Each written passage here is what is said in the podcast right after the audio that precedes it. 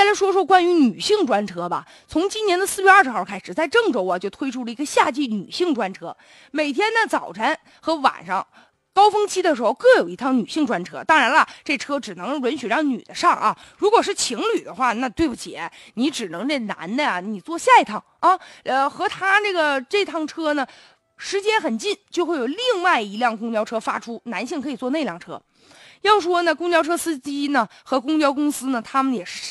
有自己的这个想法，说因为夏季嘛，女的穿的比较单薄，呃，特别像女的穿那个超短裙啊、露脐装啊，所以在拥挤的车厢里面容易遭到咸猪手。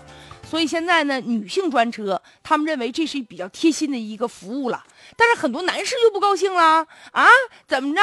你你们穿那短裙露背装，让我们想入非非了。然后呢，还以这个理由，就专门就大清早上的本来就高峰期就挤不上车，还专门给女性弄了一个车，这不是无视我们男士的权利吗？甚至有老先生认为了，嗯，这就是对我们男性的一种歧视。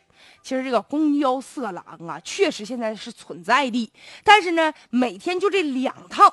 女性专车就能把这个事儿解决吗？也不好说。啊而且呢，现在男女混杂的公共场所那不到处都是啊。那如果说这样就能解决问题，那今后长途大巴呀、火车、飞机呀，是不是都得把人群都得分开呀？再者了，这车上都是女的，也不见得就没有性骚扰。万一同性之间要是有性骚扰咋办呢？